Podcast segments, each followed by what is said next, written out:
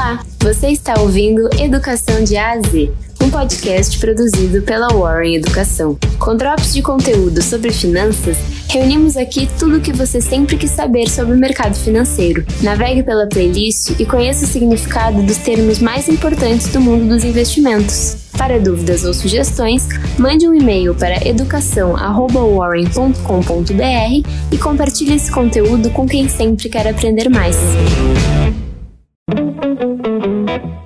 Olá, eu sou a Jéssica e você vai ouvir agora mais um episódio do podcast Educação de A a Z, um conteúdo produzido pela Warren Educação. No episódio de hoje, vamos falar sobre o termo zerar posição. Zerar posição é um termo do mercado financeiro usado para designar aquelas operações em que a compra e venda de ativos se equiparam, ou seja, está relacionado àquele investidor que comprou um determinado número de ações e no mesmo dia vendeu a mesma quantidade.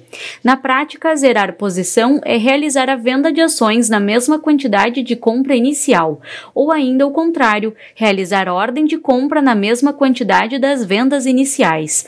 É uma operação de de curtíssimo prazo, pois as negociações de compra e venda ocorrem em um único dia. Para exemplificar, podemos imaginar que um investidor comprou 10 ações de uma determinada empresa pela parte da manhã.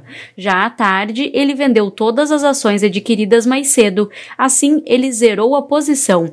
Esse tipo de operação é também chamada de day trade. Ela usa estratégias de investimentos baseadas em um dia de negociação do mercado. A opção de zerar a posição nem sempre será uma escolha lucrativa para os investidores. É preciso estar atento às oscilações dos valores de ações no mercado e também contar com boas estratégias de negociação. As operações de day trade trazem custos de corretagem e tributações e, sem um plano bem fundamentado, há riscos de o um investidor ter grandes prejuízos. Geralmente, quem zera a posição são aqueles operadores mais experientes que movimentam volumes maiores de ações e conseguem minimizar os custos envolvidos. A estratégia de zerar posição pode oferecer uma boa rentabilidade, se bem pensada, entre as oscilações de um dia de negociação. No entanto, como é de praxe no mercado financeiro, quanto maior a rentabilidade, maior o risco. Ainda é possível zerar posição no chamado swing trade. A diferença neste caso é que o investidor tem um prazo maior. Ao contrário do curtíssimo prazo de um dia do day trade, as negociações no swing trade podem levar semanas semanas. Dessa forma, o investidor dispõe de mais tempo para realizar a compra e venda, o que contribui para minimizar os riscos. Esse foi mais um episódio de Educação de A a Z, um podcast produzido pela Warren Educação.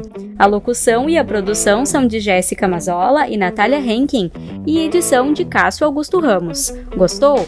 Siga nos acompanhando e compartilhe esse conteúdo com quem sempre quer aprender mais. Até a próxima!